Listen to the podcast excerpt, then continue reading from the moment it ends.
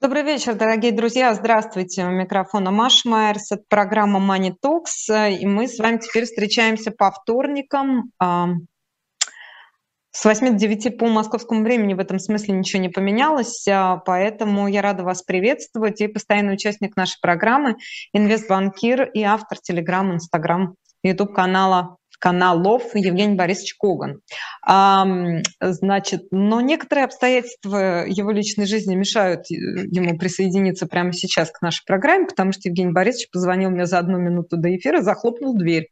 Сказал, Майерс, не могу попасть а, к компьютеру, хотя нахожусь вот от него в 10 метрах. В общем, пока он решает вопрос с ключами, я, с вашего позволения, почитаю чат, ну и, собственно, может быть, поотвечаю на ваши вопросы, расскажу, как дела обстоят, тем более, что я давно не была в программе «Слух и эхо». Ну и, кстати, сказать хочу тоже напомнить, что Коган тоже любит на вопросы отвечать, так что если есть вопросы к нему, то пишите, я обязательно постараюсь эти вопросы передать. Да, Дмитрий пишет, что прошлую пропустил, думал в четверг. Да, Дмитрий, мы действительно немного поменяли время выхода. Вот, поэтому теперь будем по вторникам вместе с вами. Надеюсь, что вы это внесете в календарь больше нас не потеряете. Тимофей, приветствую вас. Гриша Бабенко, добрый вечер. Да? Здравствуйте. Послушаем про денежки. Но сначала меня вам придется послушать немножко.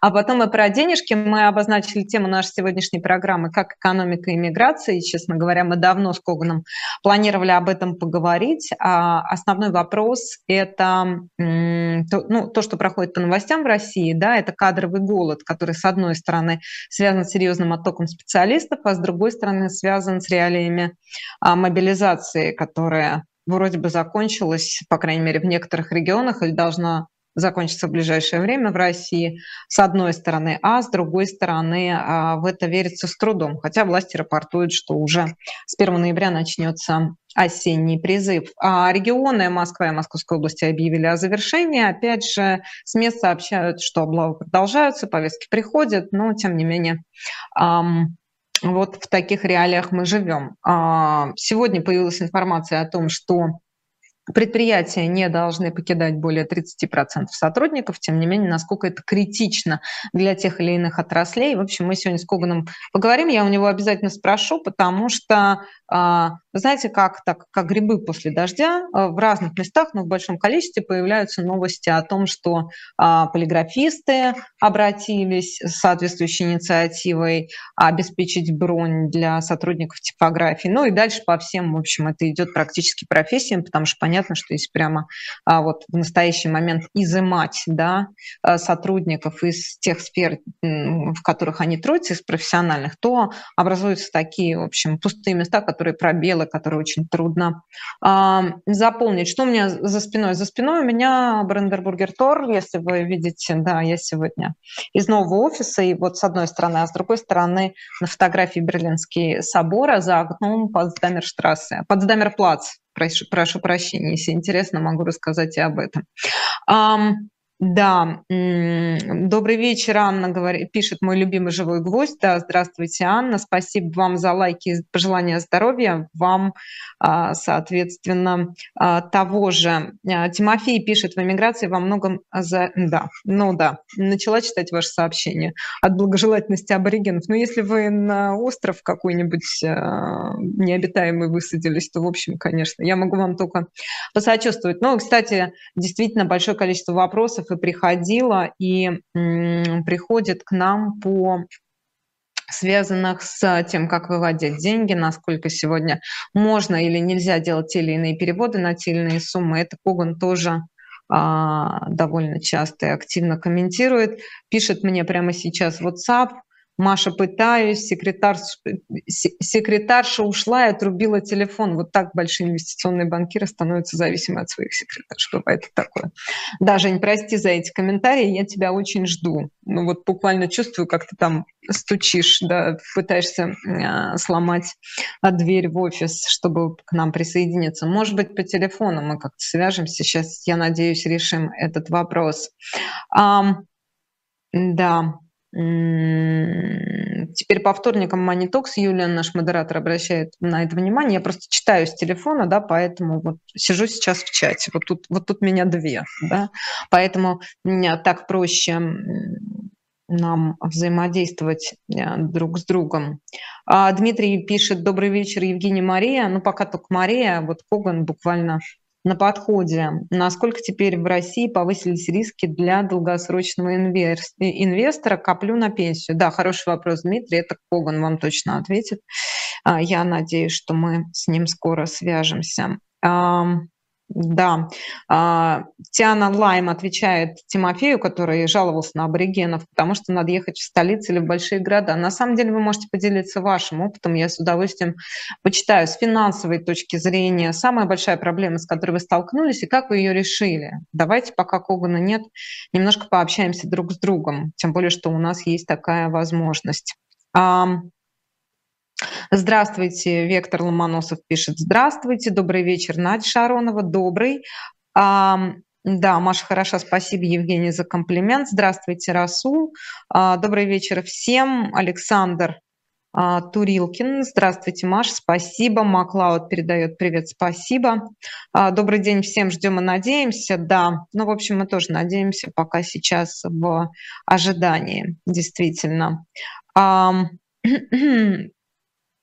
Дальний Восток, Камчатка нас слушает. Доктор Черномазов, да, здравствуйте, очень, очень, очень приятно. Как у вас погода там? Что за окном? Знаете, вот у меня за окном, я еще раз говорю, Потсдамерплац, это один из центров Берлина, огромный транспортный хаб, большой вокзал, и такой, знаете, Берлин, современный такой хай-тековый Берлин, такой кусочек Нью-Йорка в Берлине с небоскребами, при том, что а, в городе этажность ограничена во многих районах, поэтому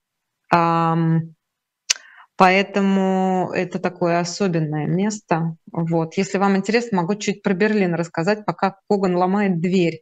Я обращаюсь к нашему видеоинженеру. А, пожалуйста, попробуйте с телефона Евгения Борисовича Когана подключить, потому что войти войти в, а, соответственно, в компьютер он не может. А, ну, мы делаем все возможное. А внезапное слухоэхо, да, Юль, ну, собственно, как чем богаты, что называется, тем более, что я а, уже каялась, я прогуляла слухоэхо в тот раз, поэтому вот готова с вами поговорить. Алексей спрашивает, будет ли сегодня история про то, как наконец-то рухнет экономика США? А, не, не знаю. А у нас заставка пошла, да? Маш, я сейчас, Машенька, я сейчас нахожусь перед входом, стою, буду с телефоном, вызвали человека, он мчится на такси, попытается как-то под это самое. Евгений, подождите, а мы в эфире выключила телефон. Я ничего не понимаю. Значит, у меня в Ютубе просто идет заставка, мы уже в эфире. А, Евгений Борисович по телефону откуда-то из катакомб буквально с нами на связи. А, ничего страшного, нам, нам и так хорошо. Тут уже были тебе вопросы, сейчас я, если я до них доберусь, то я а, их тебе а, адресую. А, тут вот спрашивал сейчас про, про... Подождите, я потеряла одну секунду. Вот, Дмитрий, насколько теперь в России повысились риски для долгосрочного инвестора? И в скобках коплю на пенсию. Евгений Борисович, мы тебя приветствуем из катакомб. Привет, да. Да нет, я не в катакомбах, я, кстати говоря, над землей, аж на четвертом этаже. Просто я в офисе, вернее, подошел, вышел поужинать. А тут секретарь ушла, и тут кодовый замок, поэтому ее не могут найти. Так что пока буду вести репортаж около двери. Тебе Евгений пишет, надеюсь, ты не голый и не в мыле. Вспоминая известную сцену из э, кинофильма «Полосатый рейс», понимаешь? Нет, я не голый, я не в мыле, я в порядке. Вот, да. значит, смотри, с точки зрения долгосрочного инвестора, да. А, мы, когда говорили всегда о долгосрочных, пассивных инвестициях, говорили всегда о том, что есть некая стандартная, понятная модель. То есть есть некоторая система координат. В настоящий момент мы видим, что система координат определенным образом нарушена. А, и мы не можем знать, что будет дальше. Если хоть как-то модель рыночной экономики сохранится, то тогда, наверное, ну, можно переждать. С другой стороны, мы же понимаем, что если мы долгосрочные инвесторы, то у нас есть два варианта инвестиций. Есть облигации, Облигации – это долги. Скорее всего, долги, по крайней мере, крупнейших корпораций платиться будут. Долги государства платиться будут. Я имею в виду госбумаги. Поэтому здесь я бы не сильно переживал, если мы сидим в облигациях надежных компаний. Ну, что такое надежные компании? Ну, РЖД, к примеру, там, я не знаю, Газпром. Хотя тоже, что сейчас надежно, вопрос очень творческий. Но, тем не менее, уж Газпром дивиденды заплатил, уж по долгам-то, естественно, заплатит. Вот, по крайней мере, сегодня. Каких-то крупных нефтяных компаний, э, сотовых операторов, пищевиков и так далее. Наверное, все будет нормально, с долгами. Теперь, что касается акционерного капитала. Дело в том, что тут важно понимать. Вот ректор у нас, так сказать, Ранхиса, господин Мау, предложил перейти к некой мобилизационной экономике. Ну, честно говоря, от ректора Ранхиса это слышать э, достаточно неприятно. У нас как бы либерал переобулся на ходу. Ну, ладно, оставим это на его совести. Скажем так, если у нас э, будет мобилизационная экономика, то вопрос в рыночной капитализации – это вопрос очень и очень творческий. Поэтому я бы сказал так.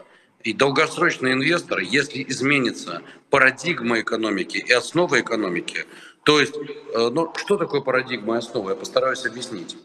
Допустим, мы работаем на капитализацию. Мы купили акции в расчете на то, что есть прибыли, есть дивиденды, компания растет, так сказать, проводит экспансию, там, не знаю, ну, развивается. Тогда ее акции там, через три года, через пять лет все равно должны быть дороже, потому что они становятся экстремально дешевые.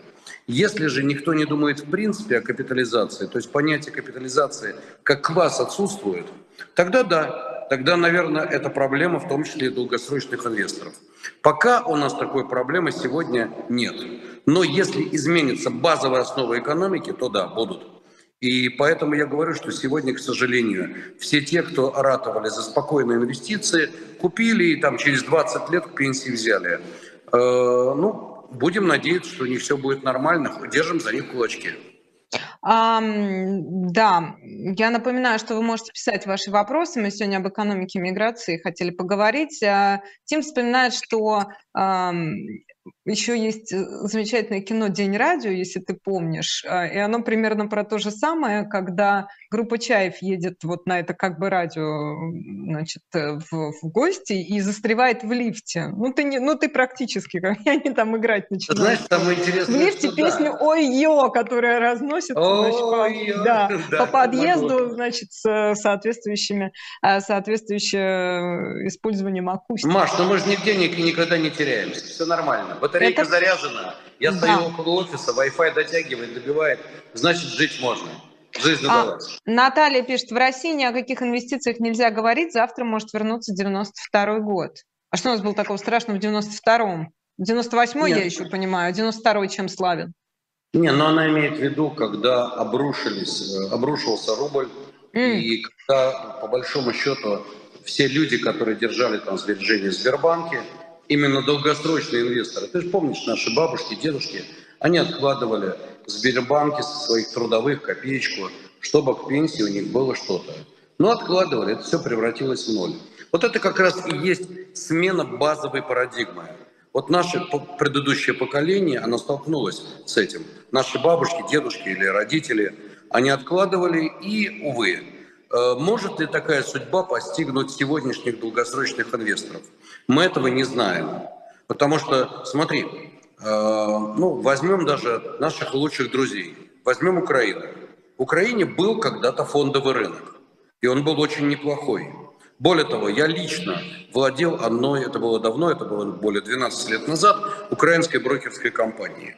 И была четкая парадигма капитализации, работали биржи, и компании работали, в общем, на капитализацию. Другое дело, что это было все через пятую точку, я прошу прощения, но тем не менее. А со временем э, понятие фондовый рынок в Украине сместилось в сторону исключительно долгового рынка. Долговой рынок остался. Рынок акций умер. Но по факту там осталось всего несколько предприятий, все остальное умерло. Сперва стало низко ликвидно, а потом капитализация приблизилась практически к нулю. Осталось только несколько ценных бумаг. По идее, мы можем рассматривать украинскую модель, причем это без всяких э, боевых действий, назовем это так, без всяких там проблем. Просто изменилась парадигма экономики. Так вот, что интересно, долговой рынок, то есть дефолтов тоже было много, но тем не менее долговой рынок, особенно государственный, остался, а вот рынок акций умер. Что значит рынок акций умер? Нас же в акциях интересует что? Ликвидность, возможность купить, продать, возможность получения дивидендов. Там размыли всех акционеров. Ну и, по сути, просто-напросто всех ограбили. Ничего нового. Украина всегда славилась тем, что грабила своих инвесторов. Это ее классика жанра. Это без политики, это просто я говорю как человек, который работал там много лет и на фондовом рынке тоже. Вот. А общипать инвестора – это было святое, размыть его. Вот. Э, теоретически, если в России изменятся вот принципиально правила игры, то с инвесторами будет примерно то же самое. Это правда, но я бы не хотел пока нагнетать, потому что может это не измениться. Но когда читаешь мало, ну задумываешься. А, да, я продолжаю тут кинематографический экскурс, потому что меня поправляют, что это не полосатый рейс, надо вспоминать, а 12 стульев. Да, спасибо вам, дорогие, поправили, согласна. Нет, но я не намыленный. Если это 12 стульев, то я еще не успел намылиться, все хорошо. А, да, и продолжаю читать ваши вопросы Евгению Когану. Женя, скажи, пожалуйста, а вообще а, Ой, господи, мы тут, поскольку с 40-х годов не сталкивались, то долго разбирались со словом мобилизация, которая у нас, в общем, не легализована, да, в, по крайней мере, в той части, в которой она действительно а, происходит на практике. Вот, и сейчас Государственная Дума и законодатели российские этим усиленно занимаются. Потом к этому надо было еще прибавить вот это слово «частичное», которое не очень понятно, что объясняет. Но это все про политику. А мобилизационная экономика – это что такое? Хотя бы какие параметры можно включить в это понятие, чтобы было ну, понятно, от чего с тобой. Прошу прощения, мне звонят многие люди, тут избивают немножко разговор. Я, к сожалению, с телефона, у меня постоянно сбивает. Ну, ничего страшного, мы, вот. мы, мы работаем по, по, по фактической погоде, так что не Ничего страшного, прорвемся. Угу. Так вот, значит, во-первых, есть такое юридическое понятие мобилизация. И поэтому сказать, что юридического понятия нет, не совсем верно. Но мы сейчас будем говорить скорее о мобилизационной экономике. Смотри, это прежде всего означает бабам, усиление роли государства. Еще больше то есть, по сути, например, обязательный госзаказ. Вот, например, ты производишь какие-то подшипники. Приходят к тебе правильные товарищи и говорят, с завтрашнего дня у тебя обязательный госзаказ. Ты должна производить подшипники для там чего-нибудь такого эдакого. Ты не можешь сказать нет. Ты говоришь, окей, слушаюсь, так точно и так далее. Идешь делать. А, дальше. А, люди миграция населения и дотовые потоки. Ты понимаешь, что в условиях мобилизационной экономики э, комсомол на самолет, Родина сказала надо, э, вернее, партия сказала надо, комсомол ответил есть. Я имею в виду, тебе говорят, вы должны там отработать столько-то часов на государство, там неважно на что, охранять сарай какой-нибудь. Ну вот это тоже. Но опять же, это мы немножко здесь смешиваем, может, мобилизационную экономику и одновременно с этим э, военное положение или еще что-то. Но сама по себе мобилизационная экономика означает, что роль государства очень большая, и государство может диктовать определенные вещи, нужные. Вот это факт. Естественно, что в условиях мобилизационной экономики как раз то, что мы обсуждали до этого, имеется в виду рыночная парадигма и парадигма капитализации, оно как, она как бы противоречит этому всему, потому что ну, не, не до капитализации. Вот. Но главное становится во главе угла выживания страны, наиболее базовые потребности, ну и так далее и тому подобное. Вот это вот да, это нормально. Наталья пишет, раз кто-то из чиновников заговорил о мобилизационной экономике, значит прощупывают почву, подготавливают нас морально, а потом бухнут с утра новостью про национализацию и экспроприацию. Вот, Нет, вот это ничего вот, не значит. Во-первых, это не чиновник. Не связанные это... вещи, да? Ну как, если э, господина Мау можно считать э, чиновником, ну, наверное, да, он чиновник, он руководитель Анхиса. В определенном смысле, да. Но если, э, значит, э, господина Мау можно считать э, все-таки ну, чиновником, то смотри, скажем так, э, сделать так, чтобы забрать э, сбережения людей, обнулить их, к сожалению, невозможно. Вот, этого сделать нельзя. Поэтому, э, ну, просто, понимаешь, это немножко разные вещи. То есть сказать, что, ребята, замораживаются ваши вклады, ну, а зачем? Проще как раз делать доп. эмиссию, целевое финансирование. А потом тот же самый МАУ, кстати, в своей программе, пишет о займах, целевых займах на те или иные программы. Займы подразумевают наличие фондового или финансового рынка. Не, ну можно, конечно, прямые делать займы. Это не вопрос. Как бы вот от зарплаты, ребята, у всех там 20% отчекрыживаем, за, э, займ в пользу Родины. Но это вряд ли. Скорее всего, он имеется в виду все-таки рыночные займы. Рыночные займы на там те или иные проекты. Вот поэтому здесь как раз, ну, я бы не беспокоился на эту тему. Очень много паники и слухов насчет того, сейчас все заморозят. Я не вижу в этом никакой рациональности в принципе. Даже с точки зрения, давайте сейчас, зачем люмпинизировать людей? Как только ты заморозила, у тебя получились люмпены. Потому что ну, люди просто вот живут от зарплаты до зарплаты, понимаешь? Кто бы ты ни был. Ну а смысл? Когда людям нечего терять, зачем этого делать? Эм, так, тут обсуждают 92 год, дефолт, не дефолт. Тим пишет, тогда не могло быть дефолта, потому что не было рынка, рынка заимствования. Дефолт это 98 а 92 это, соответственно... Это обвал рубля. Об, обвал рубля. А, советского, того самого советского рубля. Ну, по сути своей, да. Смотри, в тот момент как раз э, переходили с э, советской модели на рыночную. А этот переход вызвал, естественно, обвал рубля, эмиссию, ну и так далее. Пойми, mm-hmm. дело в том, в том что э, в, в какой-то момент разморозили огромное количество безналичных средств, которые ну, были на счетах предприятий, по сути, мертвым грузом. Возникла жесточайшая инфляция. Кажется, нам повезло, Миш, спасибо огромное. Да, Все. пока Евгений Борисович там вскрывает дверь чужим ключом, я э, напоминаю, что это программа Talks, и что выходим мы теперь по вторникам с 8 до 9 по московскому времени. В этом смысле ничего не поменялось. И продолжаю читать ваши сообщения. В основном вы обсуждаете 12 стульев. Это приятно, но у нас тут есть и некоторые другие темы. Так, Сейчас я просмотрю, что у тебя происходит, и одновременно смотрю в чат. Вот, например, Катя Федотова спрашивает, а что будет с, инфля... с инфляцией к концу года? Везде вижу разные прогнозы. Если ты, Евгений Борисович, можешь и на ходу рассказывать нам про инфляцию, то мы тебя внимательно слушаем. Я могу и на ходу, а могу и не на ходу. Все, я уже в боевом режиме, все, как зайчик. Значит, Отлично. Э... Ну, тогда сейчас одну секунду, я просто смотрю на наш видеосигнал, тогда нам надо попросить нашего видеоинженера переключиться с телефона на а я уже, я сигнал с Жениного лэптопа. Да, отлично. Инфляция, разные прогнозы, прогнозы по году. Это вопрос от Екатерины. Ну, смотри, по поводу инфляции ситуация следующая. Пока я не вижу потенциала для бешеной инфляции. Почему? А, инфляция – это функция от большого количества денег в экономике, прежде всего денег на руках у людей. А, тогда как раз в начале 90-х годов на руках у людей возникли огромные деньги. Многие получали зарплату, да, вот кто-то шел, у меня один мой родственник, так сказать, шел играющий, получил зарплату, закрыл свой кредит какой-то очень долгосрочный там и так далее. Понимаешь, а, проблема вся вот в чем. Для того, чтобы была инфляция, вернее, для того, чтобы мы почувствовали, что есть инфляция, необходимо, чтобы резко увеличилась денежная масса, чтобы был спрос, чтобы люди готовы были платить больше и больше за те же самые сервисы. Ну, например, дефицит сервисов и огромное количество денег. А с чего вдруг у нас деньги на руках у населения возникнут? С чего вдруг население начнут больше покупать квартир, тех или иных благ? Нет, конечно.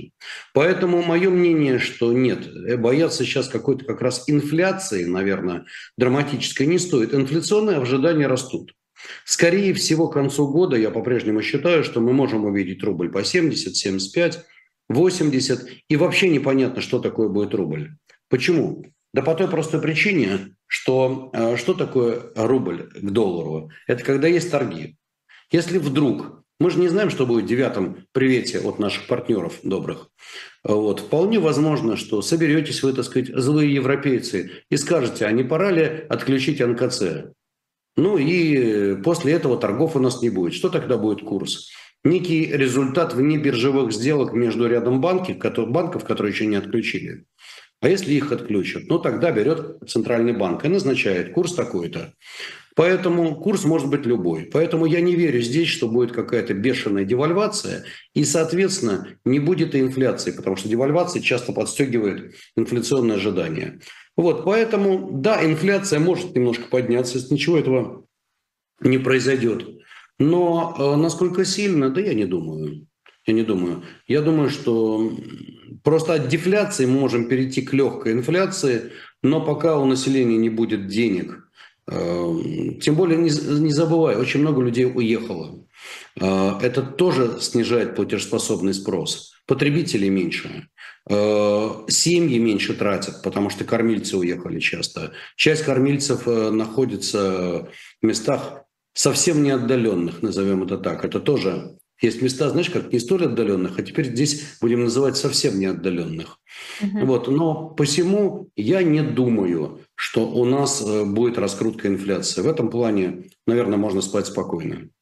А Василий спрашивает, э, что делать тем, кто работает за границей вахтовым методом? Зарплата в долларах евро тратим в России. Где как менять? Василий Мурманск, 37 лет. Так мне кажется, у Василия как раз проблем нет, в отличие от Да, у Василия проблемы нет, с исключением некоторых деталей. Смотри, первое. Не все страны соглашаются, чтобы люди провозили наличную валюту в Россию. Вот это, это mm-hmm. вот нюанс. Но, в принципе, меня многие спрашивают, а если у тебя есть наличная валюта, сбрасывайте ее срочно. Я говорю, ребят, зачем? Ее будет дефицит. А дефицит ну. всегда подгоняет цену. Поэтому, если не будет э, принципа «граждане, сдавайте валюту», а я думаю, что его не будет, то, скорее всего, э, наличная валюта, если он сможет провозить, замечательно. Безналичная. Не все банки в мире готовы проводить безналичные операции, переводить на Россию. Это факт. Ну, во-первых, человек может спокойно пользоваться иностранной карточкой, хотя не уверен, что будет работать в России. Ну, допустим, если карточка иностранного банка, почему нет? Скорее кстати, всего. Будет. Да, ну, кстати, ну, наши есть... визу MasterCard не отключали, я так понимаю, с нашей Ну, пока нет. Поэтому здесь проблемы тоже я не вижу. То есть просто-напросто будет пользоваться в России карточкой иностранного банка. Ну и, наконец, последнее. Ну, а конвертировать, вот это самое интересное, как будет проводиться конвертация. Ты же понимаешь, что когда ты пользуешься в России, ты платишь рублями. А там у тебя, допустим, доллар или евро. Значит, где-то виза должна конвертировать. А вот где и как, это большой вопрос. Поэтому я сказал, что с одной стороны вроде как логично, а с другой не факт, потому что нужно произвести где-то конвертацию. Вот. Ну, слушай, есть третьи страны. В конце концов, есть тот же Дубай, в котором я сейчас нахожусь временно. Приехал ненадолго. Ах, это тебя в Дубае на лестнице оставили. Так-так. Понятно. Да, ты понимаешь, я же просто здесь компанию открыл, э, которая занимается вопросами и бизнес-виз, и ВНЖ, и недвижимость, и так далее. Просто Очень это вовремя, из... Евгений Борисович, ты человек в этом смысле. Чутье у тебя развито хорошо, так что это точно. Ну, если честно, то мы эту компанию создали еще полгода назад и получили необходимые лицензии, и даже больше. Ведь здесь несколько компаний, группа. И я просто приехал как бы к партнерам проведать, что, собственно, происходит. What's going on? На, нормально себя ведут? Все в порядке, партнеры? Замечательные партнеры. Нет, хорошие ребята, очень хорошие, правда. Молодцы, а... главное, все вот так бурлит. Жень, а можно, как Евгений, ой, как Евгений Борисович, как меня, уже, Алексеевич... меня уже пишут изменник. Интересное кино. Значит, а когда вот этот суслик, когда я приеду в Россию, э, в свою компанию э, московскую, то мне он э, измен, измен, извинится и напишет, что я не изменник. По-моему, он а... просто да, Евгений Борисович ездит туда-сюда, можете позволить, что называется. А, слушай, как говорит Алексей Алексеевич обычно там, а, типа вопрос от слушательницы Марии из Берлина, если можно, да? Скажи, пожалуйста, а ты видел вот новость по поводу того, как Германия ужесточает э, получение виз и будет требовать выписки с счетов нероссийских банков. То есть нужно будет подтверждать свою платежеспособность именно выписками из тех банков, карты которых работают на территории Германии, на территории ЕС, например. Но это подтверждение, грубо говоря, того, что вы не перелетная птичка, а что вы реальный резидент. Понимаешь, что такое резидент, например? Реальным резидентам не нужны визы, а здесь речь идет о том, что человек приходит за визой, но выписка со счета у него должна быть не из российского банка. Соответственно, а поехать в Европу он не может, потому что у него нет визы. Таким, историям, таким образом история закольцовывается и обнуляет этот гостевой или туристический или какой бы то ни было поток а, с, абсолют, с 0,001 до абсолютного нуля. Так, Машенька, я постараюсь объяснить. Тут все очень просто. Смотри, перед тобой чиновник. У него задача простая. Приезжает некий человек, который может стать для него обузой. То есть пропустили человек, который не может рассчитываться и, соответственно, станет бомжем. Кто будет отвечать? Чиновник, который разрешил. Ему пофигу все эти вот так сказать, э, дела. Ему, ему важно одно, не пропустить того, кто не может рассчитываться. Точка. Поэтому он говорит, ребята, есть у вас или нет? Если есть, замечательно проезжайте. Вы можете за себя рассчитаться. То есть я бы не делал здесь политику. Мы везде ищем политику. Везде плохие, хорошие, везде делают козни. Очень просто, часто, если ты понимаешь психологию чиновника, то просто-напросто как бы понимать, что у него главная задача пятую точку свою не подставить. Причем это не важно, чиновник немецкий, там, французский. Французский еще больше бюрократ, кстати. Вот, поэтому нет, я не думаю. И это понятно, хорошо, политики нет, но есть ли возможность каким-то образом выкрутиться из этой ситуации? А, и есть, есть ли российские банки, которые еще пока работают в Европе? Мы тут сегодня с коллегой лазили по, по сайтам, нашли какое-то какое отделение одного из банков чуть ли не в Лимассоле. А ты, насколько я знаю, неплохо, неплохо знаком с, там, с кипрской банковской системой. А, да, я знаю, о чем ты говоришь. Это такой маленький особнячок недалеко от... Я знаю этот банк. Я как-то в него приехал и был приятно удивлен. Что, правда работает? Нет, я не знаю, он работает сейчас или нет, но банк это я знаю. Это, ну, в принципе, я думаю, что он работает. Mm. Я думаю, что этот банк работает. Кстати, хороший вариант. RCB ты имеешь в виду. Mm. Теперь э, по поводу... Э, да, это хороший банк, это очень хороший банк, кстати, очень профессиональный менеджмент. Я не хочу никаких давать рекомендаций, тем более рекламы, но банк это я знаю. Весьма уважаю. Угу. Вот, теперь э, я не знаю, там, что с ним сейчас, думаю, что работает. Не пользовался давно сервисом. Так вот, есть же третьи страны, через которые мы все равно работаем. Да, с ними стало сложнее. Киргизия начинает отказывать в обслуживании мира. Э, Казахстан, хотя с Казахстаном все более-менее неплохо. Белоруссия, как ни странно, есть банки, которые... Нет, есть банки. Я на днях мотался в Минск, я открыл счет в замечательном банке, и э, все в порядке, закинул туда деньги, рубли закинул, и получил, так сказать, карточку, она у меня при себе. Вот, таким образом и это возможно. Есть, наконец, три, смотри, вариантов куча. Есть страны типа Дубая, в котором ты опять же можешь все это сделать, и я могу ответственно сказать, что это можно сделать. Не просто все, но сегодня встречался с шейхами, ну, нормально, они говорят, у нас к россиянам нет претензий, нет вопросов. Банки, ну, банки это банки, говорят, извините, комплайнс, там у них свои правила. Но в принципе к россиянам вопросов нет. Вот конкретно чиновник из ну, очень высокого уровня. Ну да, ну то есть это, да, извини, это еще раз подтверждает, что, в общем, это третья страна. То есть ты сначала слетай в Дубай, сделай себе карточку и положи туда средства или переведи туда средства. Там да? не так все просто. Тебе нужно сделать сперва компанию, потом тебе нужно получить резидентство. Подожди, подожди, какую компанию, какой резидент? Не, не, резиденту, не резиденту Дубая, э, скорее всего, счет не откроют. Это тоже проблема. Ты делаешь... Там, смотри, ты знаешь, помнишь ту интермедию, где участвовал Карабидис? Это, э, господи, как же наш это Смешная передача такая у нас есть. Так вот, э, там про, про проститутку Анжелу, фирму Ежик и так далее. Это как... А, то есть пришла проститутка в номер, когда закрыли счета на Кипре, и пыталась помочь рассчитаться. Вот тот, кто хочет себе улучшить настроение, забейте в интернете это, почитайте это реалии наших современных бизнесменов. Это очень смешно. Вот. Э, да. Так вот, по сути своей, она говорит, значит так, а через Франкфурт, через там э, Лимассол, через то все, через фирму Ежик надо... Я, я, знаешь, я слушал это дело, у меня было ощущение, что они прям предвидели, как оно у нас будет сегодня. То есть это была шутка, но это была великолепная шутка, где да, да, это было очень смешно. Ну, в общем, так короче вот. говоря, дорогие друзья, не ездите в Европу, там на вас нападут родитель номер один, родитель номер два, поэтому тем более... Да никто на вас Фактически не нападет. осуществить это все равно, ну, Жень, ну, при таком количестве действительно при э, лимитов, ограничений, барьеров, это, в общем, э, сужает вот этот ручеек до каких-то... Ну, Знаешь, вот тут мне пишут, Сергей Мен, какой ты россиянин, сегодня россиянин, завтра израильтянин. Дорогой Сергей Мен, я гораздо больше россиянин, чем ты, потому что не надо мне выражаться на «ты». Мы с вами не пили вместе на Бордершафт. Но если уж ты, Сергей Мен, мне это говоришь, я тебе отвечу. Я считаю, что человек, который создает рабочие места и помогает людям, в этой стране, он гораздо больше россиянин, чем ты, злобствующий и пишущий здесь. Ну, это так слово. Машенька, давай дальше. Пускай Не читай советских газет, тут большое количество, к сожалению, да, при всем уважении к нашим прекрасным слушателям, зрителям, живым людям, тут большое количество троллей, троллей, которых есть задача тебя оскорбить или задеть. Поэтому а, я не это. а Юлю мы попросим, у нас же тут есть прекрасные модераторы э, нашего друга Сергея Мена, в кавычках друга, отправить в бан. Вот. Прекрасно прекрасный метод бороться Или с такими товарищами. Или еще куда подальше, да. А, значит, Евгений Козлов тебя спрашивает, можно ли утверждать, что вынужденные иммигранты внесут весомый вклад в экономику Казахстана, Грузии, Армении и других стран? Можно. Более того, мы видим сейчас э, как бы цифры. И цифры нам, я специально к нашему разговору э, подготовил э, значит, некоторые циферки. Э, и ты знаешь, очень интересно.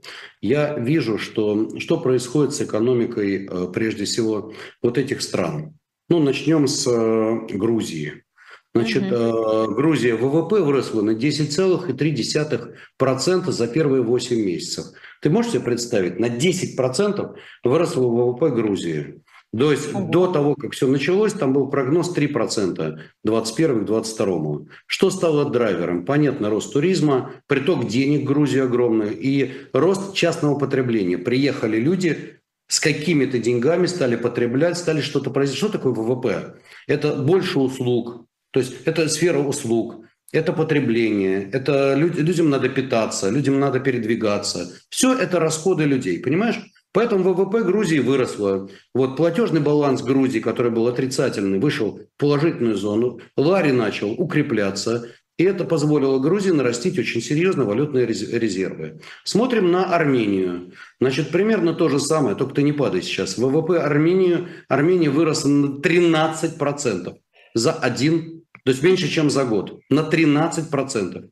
Понятно, что там эффект низкой базы. Грузия ну, неплохо да. развивалась, было какое-то время одна из самых динамичных стран по своему развитию на пространстве бывшего СНГ. Поэтому ну, у грузинов все-таки ситуация ну, неплохая относительно, а тут стала просто замечательной.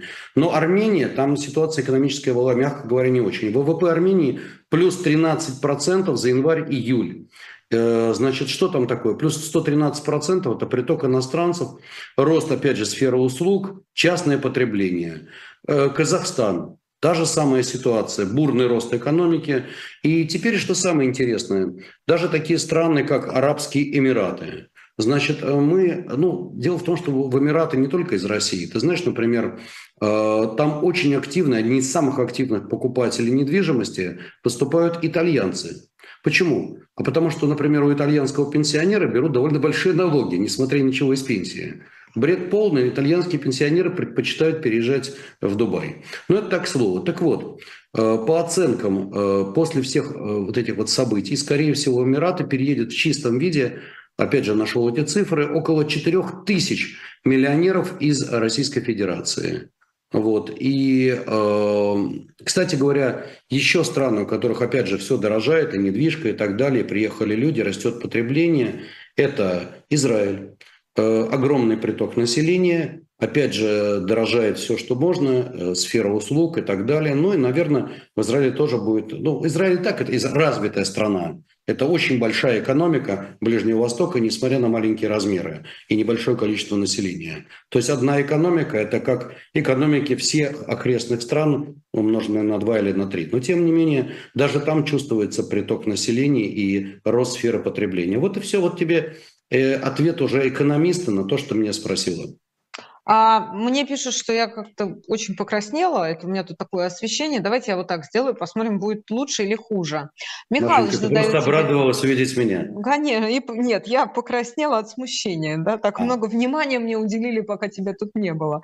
А, да, Михалыч пишет, закрытие предприятий увеличивает безработицу. При этом мобилизация и бегство снижают ее. Что перевесит? Ну, понимаешь, какая штука? Да, я понимаю это, этот ход мыслей. То есть безработица, она так или иначе у нас ну, будет расти, потому что санкции, потому что будут закрываться или снижать темпы роста некоторых предприятий и так далее и тому подобное. Если люди уехали, то как бы безработица вроде как будет меньше. Но понимаешь, какая штука? А, вот те, которые самые талантливые, те, которые самые производительные, они никогда безработными не будут. Ты знаешь, вот сейчас, например, финансовый сектор, тяжело там очень. Много людей из финансового сектора, они ну, реально ищут работу, это знаю. Но, mm-hmm. поверь мне, талантливый человек, я сам первый его утащу.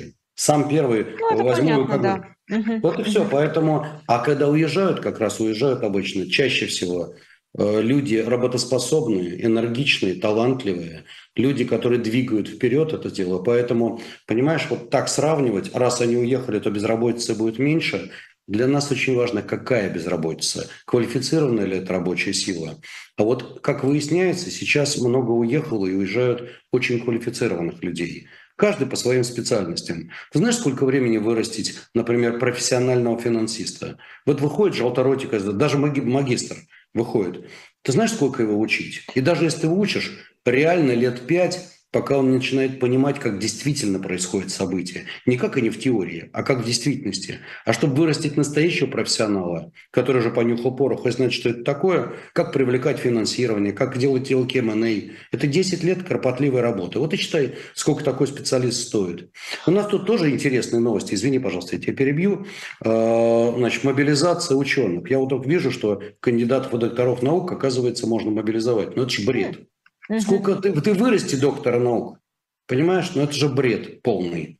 Ну ладно, я не хочу сейчас об этом, но это я еще ну, завтра напишу на эту тему. Да, я понимаю, я просто действительно с ужасом, да, и так тяжело осмыслять то, что происходит а, в России и мире, но при этом наверное, то же самое, что ты говоришь, относится и к врачам, то же самое относится и к журналистам, то же самое относится и к мастерам полиграфии, понимаешь? И Абсолютно. когда просто берут и, в общем, искусственным методом изымают специалистов из сложившихся схем, то, конечно, вопросы возникают абсолютно во всех секторах. И в этом смысле, а Родина тебе говорит, надо, Понимаешь? Ну, Родину говорить дело, надо. Что... А про родину мы что... в этой программе не говорим. Мы только говорим про ее деньги, понимаешь? Вот. А вот тут пишут, э, Евгений Борисович, а вы сами готовы специалисту платить достойную зарплату? А вы знаете, если бы я платил реальным специалистам, которые у меня работают, у меня очень хорошая команда. Плохие бы зарплаты, они бы от меня ушли, потому что это классные специалисты, и их бы переманили конкуренты за пять минут, поверьте. Плохих не держим. Я плачу Светлана.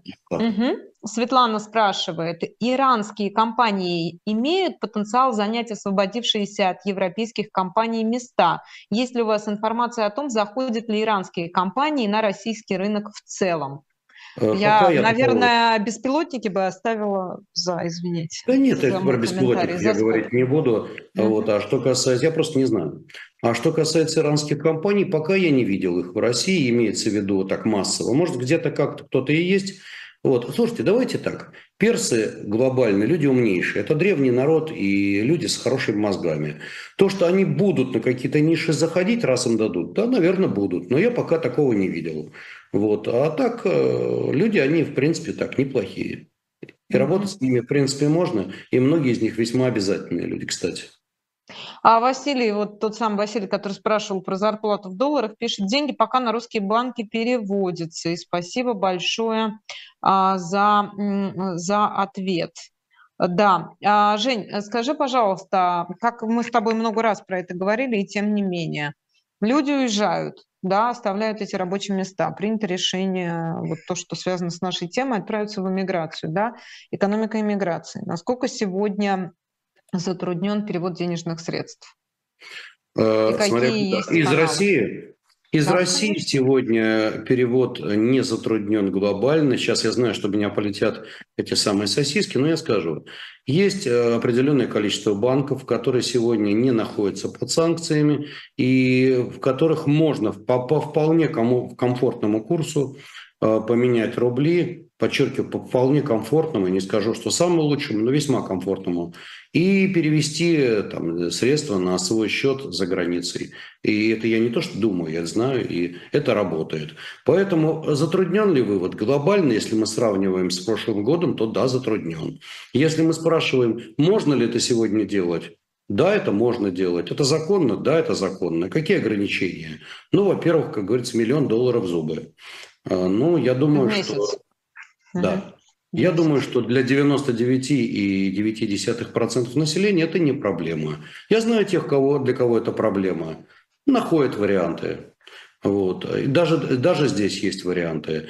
Э, что они за это более платят? Ну, издержки. Растут издержки, курс хуже, проценты хуже. Ну, тем не менее, слушай, сегодня тем не менее, это, это работает. Да. да, это работает. А, Галина тебя спрашивает, покупать ли сейчас акции «Газпрома». Ну, и я добавлю в скобках от себя вопрос по поводу а, довольно неожиданного, как мне кажется, но я не профессионал, снижения цен на газ до 1200 и даже меньше, по-моему, за, за кубометр. Ну, цена на газ пошла э, вниз по ряду причин, в частности, потому что просто забили уже эти все газохранилища, во-первых.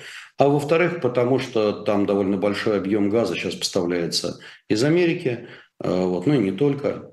Э, и катарский газ подошел, и другой. Так что забили уже газом все. Что касается «Газпрома», смотрите, Газпром, давайте так рассуждать. Вот есть э, формальный ответ, есть неформальный. Формальный Газпром безумно дешев по всем мультипликаторам. И даже если основной его источник упадет, есть внутреннее потребление, хотя это не сильный драйвер роста, и, э, наконец, потребление в Азии, там, Индии, Азии и так далее. Ну да, это проблема. Ну понятно, что рентабельность упадет, но, но компании и так уже недорого. Поэтому, честно, я бы сейчас пока подождал. Объясню почему. Есть э, причины, ну, да, да, да, дешево, но мы не знаем, э, как изменится cash flow «Газпрома», а долги у него все-таки достаточно приличные. Вот, это первое. Хотя, опять же, не драматически относительно предыдущей беды. Э, теперь, э, что будет дальше?